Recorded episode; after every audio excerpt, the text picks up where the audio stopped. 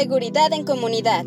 Seguridad en Comunidad. Un podcast del programa de seguridad ciudadana de la Ibero Ciudad de México. Un podcast del programa de seguridad ciudadana de la Ibero Ciudad de México. Consulta más información seguridadviacivil.ibero.mx. Hola, muy buenos días. Estamos grabando un nuevo episodio del podcast Seguridad en Comunidad del programa de Seguridad Ciudadana de la Universidad Iberoamericana. Fíjense ustedes que hace unos días el programa lanzó un mapa nacional interactivo de enfrentamientos de la Secretaría de la Defensa Nacional con civiles calificados por la autoridad como presuntos delincuentes, un mapa que por primera vez, por primera vez nos permite mirar este relato gráfico, como le ha llamado Sam Store, esta narrativa gráfica, esta fotografía de 15 años de enfrentamientos desde aquel aquel diciembre de 2006, cuando el presidente Calderón se puso la casaca militar y todo empezó a cambiar respecto a la intensidad del despliegue y del uso de la fuerza por parte de las Fuerzas Armadas en tareas de seguridad pública. A 15 años y justamente coincidiendo con eventos muy graves asociados a esto, precisamente al uso de la fuerza de la Sedena en Nuevo Laredo, coincidiendo con eventos que una y otra vez se repiten desde Tamaulipas. Logramos terminar este mapa, lo hemos lanzado y hemos estado afortunadamente pudiendo atraer preguntas, atención, dudas, sugerencias de mucha gente que intenta entender, igual que nosotras y nosotros, qué está pasando con la militarización de la seguridad, que a su vez forma parte de un paradigma de comprensión política y social de lo que es la seguridad en este país. Bueno, tenemos aquí un invitado y una invitada que nos van a ayudar a entender. Primero, nuestra invitada Marisol Ochoa. ¿Cómo estás, Marisol? Y cuéntanos un poquito de ti. Hola, muy buenos días. Pues nada, muchas gracias por la invitación. Siempre me siento muy honrada de poder conversar con ustedes. Y pues bueno, muy bien. Eh, yo me he dedicado por algunos años a tratar de analizar las localidades en el ámbito criminal. Le, le denominé en algún momento espacios microterritoriales de violencia, cuando en aquellos momentos la jerga no aceptaba este tipo de análisis, porque lo veíamos de una forma un poco más territorial, en términos más objetivos, universales, como si hubiese unidades de sentido. Y pues ha sido mi lucha desde hace casi ya 15 años, tanto en áreas de gobierno como en la academia, y también con trabajo de periodismo, pues un poco ir probando esta nueva forma de aproximación a las violencias en el caso mexicano. Y pues bueno, de ahí, de ahí un poco mi interés y también esta colaboración que me encanta para seguir pensándolo y que realmente me apasiona para comprender por qué estas violencias surgen, cambian, se modifican y las formas en las cuales hemos implementado mecanismos para contenerlas, administrarlas o incluso diversificarlas. ¿eh? Habrá que pensarlo también por ahí. Muchas gracias por la invitación. Gracias, Marisol. Debo decir que Marisol tiene una experiencia, una historia permanente de vinculación con Tamaulipas y ella nos va a ayudar a entender mejor algo de lo que nos ha dicho este mapa, porque este mapa tiene noticias muy, muy relevantes asociadas al país, sí, pero particularmente también a Tamaulipas. Está con nosotros Sam Storr, autor del estudio de la investigación, consultor del programa y quien lleva desde 2018, ni más ni menos, haciendo un monitoreo permanente de la ruta de la militarización y el militarismo. Sam, cuéntanos un poquito de ti. Hola Néstor, pues como bien dices, ya, ya tenemos varios años trabajando juntos, ¿no? Pues yo mi función en el programa es, es precisamente transparentar un poco cuáles son los datos detrás de los fenómenos que, que todos estamos observando en el país, sobre todo que para que haya pues un debate un poco mejor informado sobre los hechos. Entonces, el trabajo es un poco teórico, ¿no? Desarrollamos los conceptos de, de cómo entender lo que está pasando, pero siempre estamos buscando alcanzar pues nuevas audiencias, ¿no? Con este conocimiento y ser pues cada vez más abierto, ¿no? Al acceso a los datos. Entonces, el producto actual es, es, el fruto, pues, actual, ¿no? De lo que hemos aprendido y lo que vamos desarrollando a través de los años. Sin duda no será, pues, el último. Ojalá que será, pues, un inicio en, en transparentar de esta forma los datos oficiales y que siempre vamos aprendiendo, ¿no? Porque sí, es, es muy difícil lograr que pues que hay debates con los datos, ¿no? Que la gente se empoderan con los datos y que los, están utilizando, ¿no? Entonces, y, y, que ha sido muy grato observar, ¿no? Gente que sí están metiéndose a, a nuestra herramienta y utilizándolo por su propia cuenta. Y la verdad es que no es por presumir, pero ya estamos teniendo miles de usuarios de nuestra información. Y eso la verdad es que nos da mucho gusto porque esta capacidad de entender todo esto tan, tan, tan complejo probablemente sí, sí mejora a nivel social, general, pero particularmente nos interesan las poblaciones más afectadas por las violencias las poblaciones más lastimadas, las personas, las familias, las comunidades, en donde desafortunadamente de una o de otra manera se ha aprendido a vivir con las violencias, incluso las más extremas. Sam, ayúdanos para empezar a entender qué es lo que acabamos de lanzar en el portal seguridadviacivil.ibero.mx. Pues lo que representa es, es, nuestra creencia, ¿no? Creo que compartida en que es muy importante la transparencia Ah, de la información y transparentar es muy diferente a informar sobre pues, los datos de lo que está haciendo el gobierno, ¿no? Hemos visto que es, uh, pues en el presente sexenio, es un gobierno que presenta muchos informes, ¿no? Que informa mucho. Vimos, pues, hace poco, pues, un informe de las Fuerzas Armadas en que se están informando de sus actividades y en esto sí se informan de su uso de la fuerza letal, ¿no? Pero se informa según sus propias definiciones de cómo medir este fenómeno y a nivel nacional. Entonces, esto esconde muchas realidades, ¿no? Entonces, es muy difícil, eh, muy diferente, perdón, cuando decimos transparentar, porque ahí puedes aplicar tus propios criterios y ya puedes ver los datos a nivel un poco más profundo, ¿no? Y, tener otros aprendizajes. Y esto, en efecto, es lo que hemos visto. Entonces, en, en cuanto al mapa, pues se trata de, primero, la base de datos que pues me proporciona la Serena, no una base de datos, pero los registros de que lo que es para ellos, las agresiones por enfrentamiento. Entonces, según la, definición oficial, son esos incidentes en que están pues las víctimas ¿no? de un uso de la fuerza, una agresión por parte de personas civiles, presuntos delincuentes, y por lo mismo están obligados a responder con fuerza, ¿no? O en su caso que no pueden responder. Pero se trata de, en sus palabras, una agresión hacia ellos, ¿no? Y eso es un tema importante. Viene con cierta definición y es un dato oficial, o sea que no podemos nosotros decir, pues, cómo se produjo, cómo se registró, solo sabemos qué es lo que dice la autoridad. Entonces, después de obtener esta información ah, que viene con pues, el detalle de, la fecha, uh, del saldo del, del, incidente del municipio, lo que se hace es una limpieza, ¿no? Para que sea estandarizado el registro. Entonces, si hay errores de dedo, por ejemplo, inconsistencias en, cuanto al municipio, y hago la vinculación a datos geográficos. Y ya con, con esta vinculación, con esta limpieza, hace posible pues construir, por ejemplo, en este ejemplo, un mapa. ¿Por qué un mapa, no? Una característica muy particular de, de, todo lo que sacamos de las Fuerzas Armadas y también de otros fenómenos, por ejemplo, los homicidios, es que se encuentran muy enfocados en ciertos lugares del país, ¿no? Y aquí Marisol pues, nos puede platicar mucho porque ahí tiene la mirada muy puesta a nivel pues, de, localidad, ¿no? Y en nuestro caso solamente del municipio.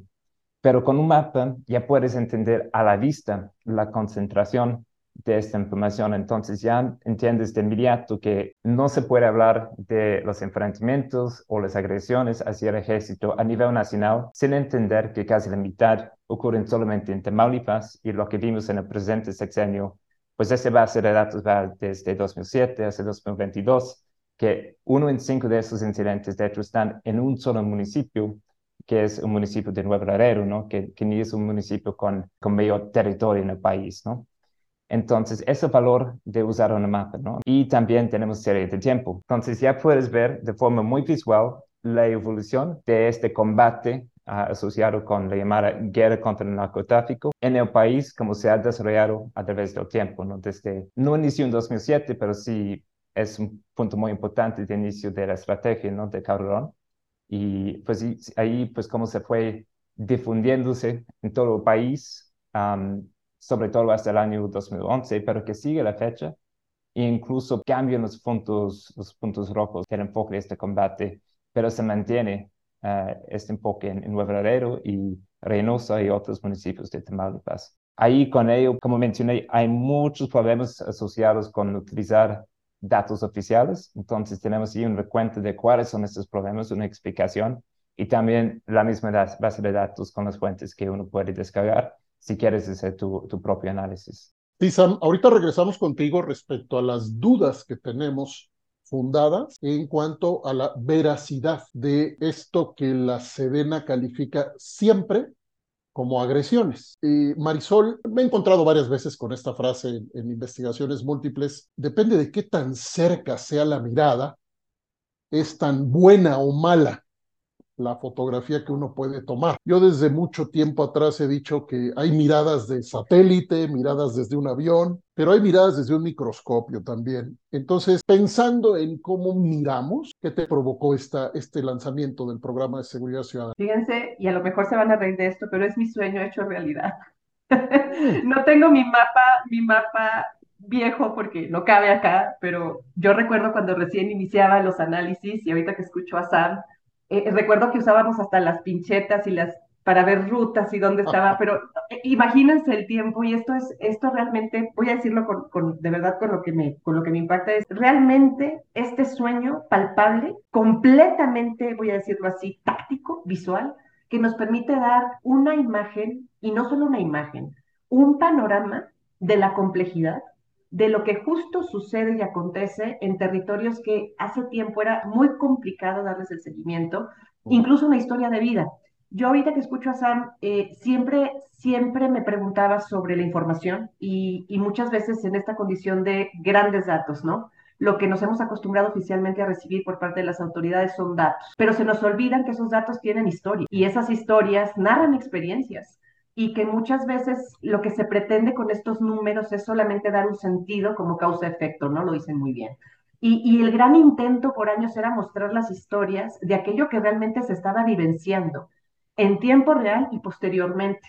Y creo que la impresión que me da este mapa es que hoy por hoy podemos cruzar tantas variables como sean posibles para un analista, para un observador, y de cualquier zona, cualquier territorio y cualquier interés, para empezar justo a hacer nuevas condiciones de posibilidad para pensarlo. Y, y, lo dicen muy bien, porque esto te permite justo prácticamente jugar en términos, voy a decirlos, analíticos y con criterio, y poder crear diversos escenarios y no solamente estas unidades de sentido muy monopolizadas para decir la presencia de las Fuerzas Armadas es buena o es mala, los criminales son los que atacan más o los civiles, o no, tenemos que complejizar.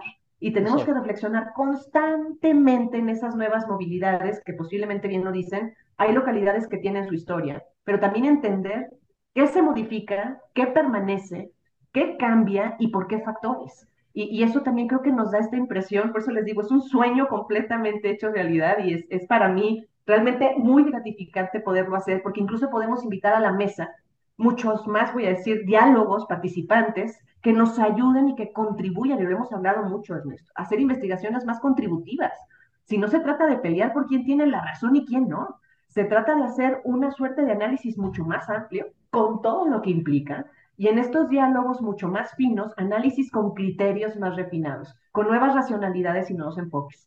Son 15 años de repetir una historia, 15 años de estar completamente empecinados en tratar de defender una propuesta que en efecto se politiza, pero que no nos permite comprender realmente lo que está sucediendo en estos espacios, que se modifican, sí, pero que al mismo tiempo pueden tener ciertas raíces de permanencia, tanto en violencia como en elementos que intervengan para poder contener la seguridad. Vamos a pensarlo en ese, en ese esquema. Esta es esa gran muestra, esa gran muestra que nos permite abrir nuevas posibilidades como nuevos mundos. ¿eh? Son investigaciones contributivas, así, así lo he pensado desde que lo vi, lo platicamos y, y la verdad es, es maravillosa la herramienta.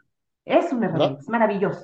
Pues es increíble escucharte, Marisol, porque hemos decidido que construir datos con ciertos enfoques sí tenía que ser una beta de trabajo estratégico para el programa. Eh, ¿En qué sentido estratégico? En el, en el sentido del valor agregado que supone para múltiples consecuencias en nuestro aprendizaje. Ahora, les voy a proponer, Sam, Marisol, que nos hagamos cargo de algo que está allá afuera, con, con, frases con las que uno se encuentra de diferente tipo, con las que uno se encuentra todo el tiempo, y es la pregunta de ¿para qué nos sirve la investigación, los datos allá en la calle? A veces incluso esa pregunta viene con una sospecha, o con una duda, o con una desacreditación del trabajo científico, de la investigación aplicada. En esta, en esta imagen muy aceptada, desafortunadamente, de que la investigación está muy lejos, muy lejos de la realidad. Aquí Marisol se emociona, Sam se emociona, yo me emociono. En el programa hemos estado felices toda la semana porque mucha gente ha querido ver esto, pero cualquier persona, cualquier persona de a pie te dice, ¿para qué es esto?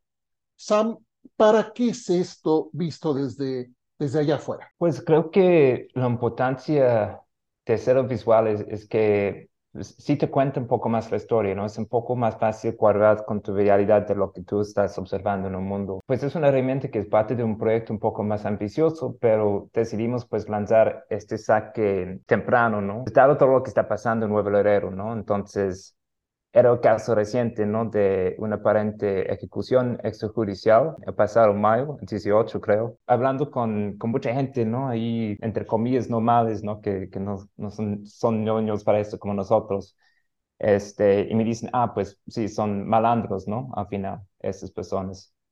Y pues en este caso sí parece que eran personas fuertemente armadas, ¿no? Pero la gente del pasado febrero, ellos no fueron, eran gente normal, ¿no? Entonces, eso sí resalta la importancia de estar al pendiente y también, pues, el hecho de que los derechos humanos sí tienen que ser universales, ¿no? No es posible tener derechos para algunos y no para otros, porque las implicaciones prácticas de esto, pues puede ser en este caso un ejército que actúe por su propia cuenta y que tiene la posibilidad de esconder las evidencias que estamos um, encontrando, ¿no? Y pues este recuento oficial es lo que aparece en las bases de datos, ¿no? Como dice Marisol, es muy importante vincular con historias, ¿no? Entonces, un, y ahí creo que es donde pues está la importancia de los datos para las personas. Son tres cosas, ¿no?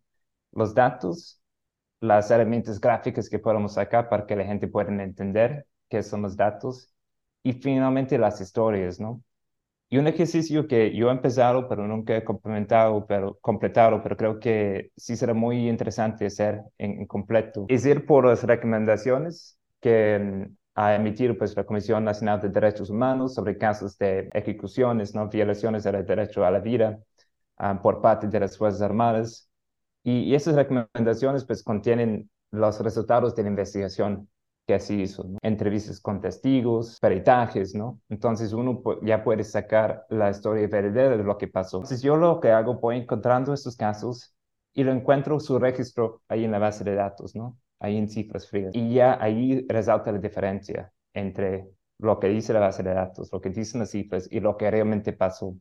Y ahí en el sitio, de hecho, en, en la página donde se encuentra este interactivo, ponemos solo uno de esos casos lamentablemente pues no hay que buscar muy lejos para encontrarlos, ¿no? Sobran en los archivos, ¿no? Entonces está el caso de Lubianos en, en el Estado de México. Entonces, creo que esa es la importancia, ¿no? Que podemos vincular la información oficial, lo que cree el Estado, lo que está haciendo el Estado con los casos. Y pues el otro dato que queremos sacar es que pues aunque en los informes que saca el gobierno pues dicen que la letalidad ahorita está más bajo que antes, con su propio criterio, ¿no? que es un criterio de, una manera de sacar esta cifra de letalidad que debe ser personas civiles muertos por fallecidos por heridos en los enfrentamientos y ellos incluyen detenidos, entonces es incluso más bajo, pero también lo da a nivel nacional. Entonces se esconde el hecho de que ahí en Nuevo Laredo este índice de letalidad son 28, es arriba de 28, ¿no? Es casi 29. Por cada persona que dejan herida, matan a 29 personas. Entonces, este dato que solo se puede sacar a través de transparencia, que es muy fácil ya sacar a través del mapa, pues nos habla mucho de lo que está pasando en esos casos recientes uh, en Nuevo Laredo, ¿no? Entonces, creo que ahí viene pues la importancia de juntar todo. Eh, dos o tres enfoques que hay que poner en poquito tiempo porque el podcast es así. Primero, ¿para qué sirve la fuerza letal del Estado? ¿Qué esperamos de ella? Vamos a recordarle un poco a la gente en el edificio jurídico de un Estado de Derecho, de un Estado constitucional de derechos que, que aspira como tal a que todas y todos tengamos acceso a derechos de diferente manera.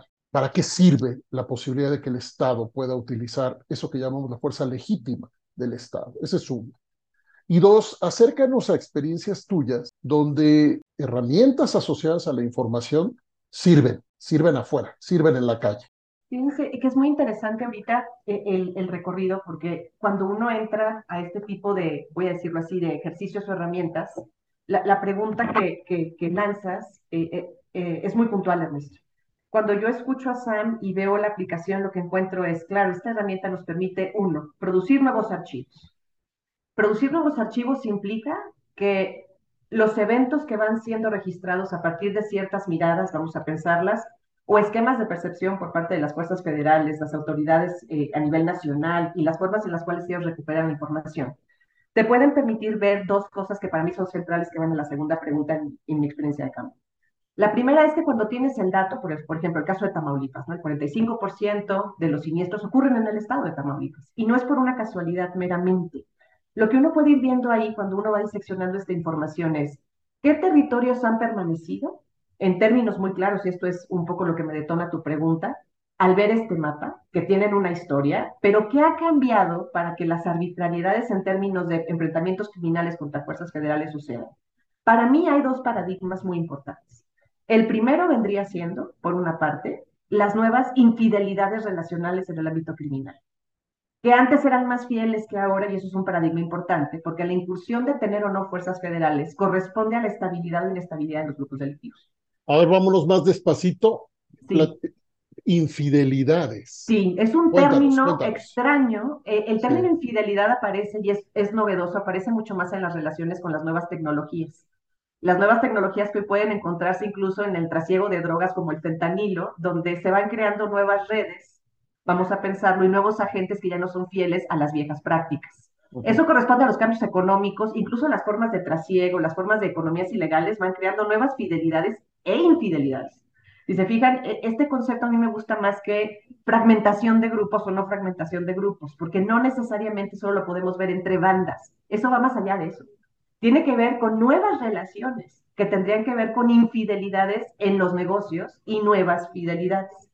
Lo que yo noto con este mapa que se me hizo, es, pero espectacular, es que cuando uno va viendo el recorrido, me da, es una impresión, que la función de las Fuerzas Armadas entra con dos aspectos muy importantes.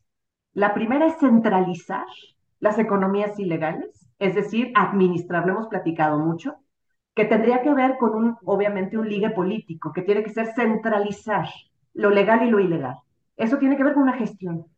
Y una gestión no necesariamente está hecha para atacar al crimen, contener al crimen, o sí.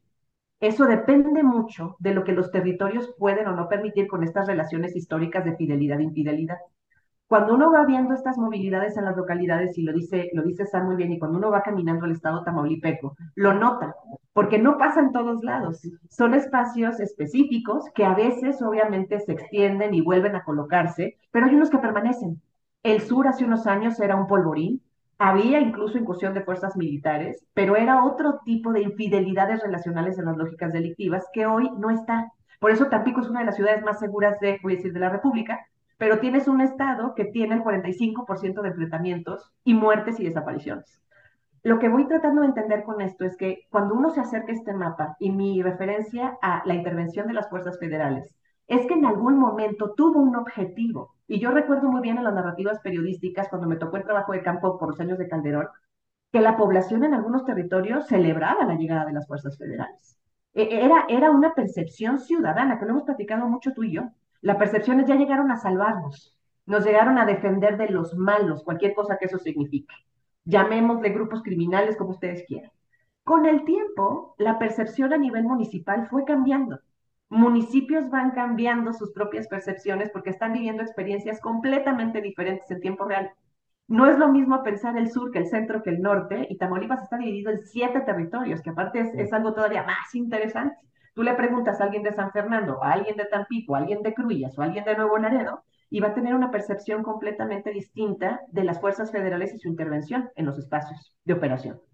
¿Qué permite esto? Si, un poco me voy, me voy, voy, voy llevando de la mano con ustedes, es si nosotros podemos usar estas herramientas para poder entender la función de las fuerzas federales en, el primer, en la primera parte del sexenio calderonista, el de Peña Nieto y el, el, el actual con, con el presidente Andrés Manuel, las percepciones que se van dando a nivel estatal también se van modificando en términos del uso de fuerza y la presencia de fuerzas federales ya no son los mismos objetivos, podríamos pensar, porque las nuevas corrientes y nuevas relaciones que se vinculan con la criminalidad se modifican. ¿A qué nos lleva esto?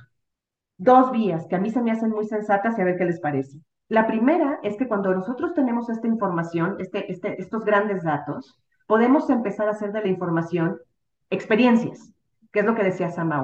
Yo puedo empezar a contrastar que estas intervenciones de las fuerzas militares, porque los atacaron, se pueden contrastar en los espacios para poder empezar a discernir si realmente eso ocurrió o no ocurrió como ellos lo presienten, y eso nos permite identificar dos cosas que para mí han sido de interés. Uno, errores humanos por parte de las fuerzas federales, errores prácticamente de intervención, que eso hemos hablado mucho, donde la incapacidad de intervenir, donde hay población civil, en efecto es error humano, error de entrenamiento, error de práctica, y la otra que tendría que ver con gestión territorial, y posiblemente involucramiento en territorios para gestionar las actividades delictivas. Entonces, esto nos ayudaría a entender mucho que posiblemente en los territorios la intervención de fuerzas federales esté también siendo afectada por estas, voy a decir, estos cambios relacionales de las lógicas delictivas. Esto nos ayuda a intervenir mucho en lo que decía Sam en el último evento. Tenemos las imágenes donde hay una que inevitablemente, pues parece ser una intervención extrajudicial completamente una montada de la escena, que no es la primera, ha habido otras situaciones, pero en otras donde en efecto hay una confusión. Confusión porque el territorio es completamente inestable y las fuerzas federales no logran discernir si eso es una amenaza o es un riesgo. Pero en otras no. En otras, en efecto, hay un conocimiento del territorio y se impone un orden que es letal. El orden es una gestión. ¿A qué voy con esto? Que cuando uno analiza esta herramienta y nos permite hacer el contraste, voy a ponerle, ponerle sombra al color y empezar a iluminar, podemos tener historias que incluso pueden ser muy benéficas para las autoridades. Hombre, es una autocrítica siempre constructiva para decir, mira, en el caso de Tamaulipeco, lo que podemos pensar es que hay errores humanos por falta de entrenamiento, por poca condición de intervención con eh, territorios civiles, por ejemplo, o no o tenemos sospechas de que aquí puede haber involucramientos de otro tipo, que a lo mejor también habría que estudiar conforme a cómo se establecen las bases militares, los centros de operación. Es decir, no necesariamente es bueno o es malo. Lo que te da es un sentido crítico mucho más amplio de lo que podríamos referir. Nuevo Laredo no se comporta como Reynosa y mucho menos como Matamoros, vaya, y las presencias federales tampoco tienen una interacción similar. Independientemente de que los enfrentamientos como data estén presentes, las formas en las cuales los acontecimientos se dan nos permiten tener estas características. Eso es a lo que yo le llamo nuevos archivos. Estos nuevos archivos también pueden ser, voy a decir, vías de contribución para las incluso las fuerzas del orden y para quienes en determinado momento puedan estabilizar de alguna otra manera una lógica de estrategia de intervención delictiva en los estados y en los municipios. No sé si por ahí más o menos quedó. Bueno, queda como una invitación y provocación extraordinaria, que era precisamente lo que queríamos hacer. Se nos ha terminado el tiempo, pero me gustaría que con sus palabras, cada una, cada uno, Sam, nos invites a ver el mapa, le hables a la gente, le hables a usuarios de cualquier naturaleza, invítanos y explícanos por qué nos invitas a ver el mapa. Si quieren, yo, yo empiezo, este, pues es de lo que habla Marisol, es, es mi sueño hecho realidad, ¿no? mi ambición no era publicarlo, no recibir el interés que hemos recibido, es que la gente sí lo pueda utilizar. Y eso es lo que estamos observando, ¿no? Y lo que ojalá va construyendo muchas este, investigaciones. Lo que estoy viendo entre la gente que están visitando, en promedio están en la página casi cinco minutos.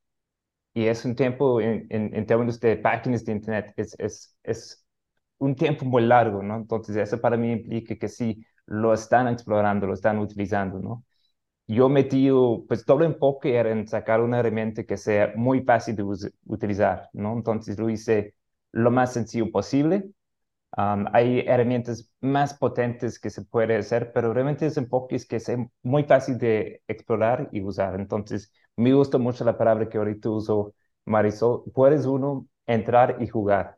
Entonces, eso es lo que les invito, a entrar a esta página y jugar con lo que se puede encontrar. Eh, yo igual me sumo con Sam a, mi gusto y lo decía a, modo de propuesta y propósito de jugar y que al mismo tiempo la invitación es que es para todos. A ver, lo que nos han propuesto es que todos podemos entrar y no solo eso. Eh, no sé si coincidan, Sam, Ernesto, para mí ha sido muy importante que el trabajo de investigación realmente también pueda ser tocado, tocado todo el tiempo por la sociedad, tocado por el ciudadano, que el ciudadano se involucre y, podemos crear estas, voy a estas contribuciones conjuntas, porque lo que se me hace tal cual eh, eh, excepcional es que alguien en Nuevo Laredo esté interesado en explorar esta herramienta y nos pueda alimentar también, nos pueda un poco referir su propio archivo de información como experiencia y que vaya generando esta base, que no es una base de datos estática, sino de experiencias mucho más amplias, voy a decirlo así, de líneas de investigación más amplias que a todos nos ayudan.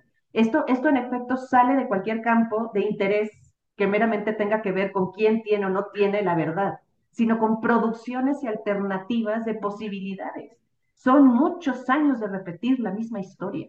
Y creo que esta herramienta es una, una, una brecha de salida para pensar lo que no ha sido pensado y para construir alternativas que no han sido todavía siquiera propuestas. Entre todos, que la idea es entre todos, entre quienes la viven, quienes la padecen, quienes las investigan, quienes las piensan y quienes toman decisiones. Eh, hace falta nuevamente crear esta contribución vinculante. No sé, pero me da esa yo los invito a que vayan y realmente, de verdad, lo reitero, es, es una gran, gran aportación. Gran, y en el momento ideal, siempre lo he dicho, es el momento ideal para hacerlo. Es fantástica. Este podcast ha terminado siendo una invitación maravillosa a mirar esta herramienta Voy a hacer una declaración final de principio del programa de seguridad ciudadana. Jamás este programa ha dicho que la fuerza no debe ser usada. Pero siempre insistiremos en que la fuerza del Estado depende fundamentalmente del cumplimiento de las reglas del propio Estado de Derecho y que si olvidamos que eso es lo que hace diferente al Estado, entonces estaríamos proponiendo soltar los anclajes de la modernidad y de los derechos humanos y simplemente meternos en una selva para que sobreviva quien así lo, así lo logre. En la Ley Nacional de Uso de la Fuerza hay principios, absoluta necesidad, legalidad, prevención, proporcionalidad y rendición de cuentas. Y hay una forma de graduar la fuerza, persuasión, restricción de desplazamiento, sujeción, inmovilización, incapacitación, lesión y muerte. Lesión y muerte. Esta ley es de 2019. Se tardó México casi 30 años para regular una ley nacional cuando los principios de La Habana, los principios de la ONU, que se crearon en La Habana en 1990, determinaron estos grandes parámetros que los estados democráticos y de derechos deben regular y cumplir en el uso de la fuerza para sostener la autoridad del Estado en esa diferencia frente a la violencia privada. Muchas gracias, muchas gracias Ana Guzmán, siempre por la excelente producción de este podcast. Sam, gracias y seguimos adelante. Marisol, gracias una vez más por acompañarnos y estoy seguro que quien escuche este podcast se va a ir corriendo a ver la herramienta. Muy buenos días. Seguridad en comunidad. Seguridad en comunidad. Un podcast del programa de seguridad ciudadana de la Ibero Ciudad de México podcast del Programa de Seguridad Ciudadana de la Ibero Ciudad de México. Consulta más información seguridadviacivil.ibero.mx.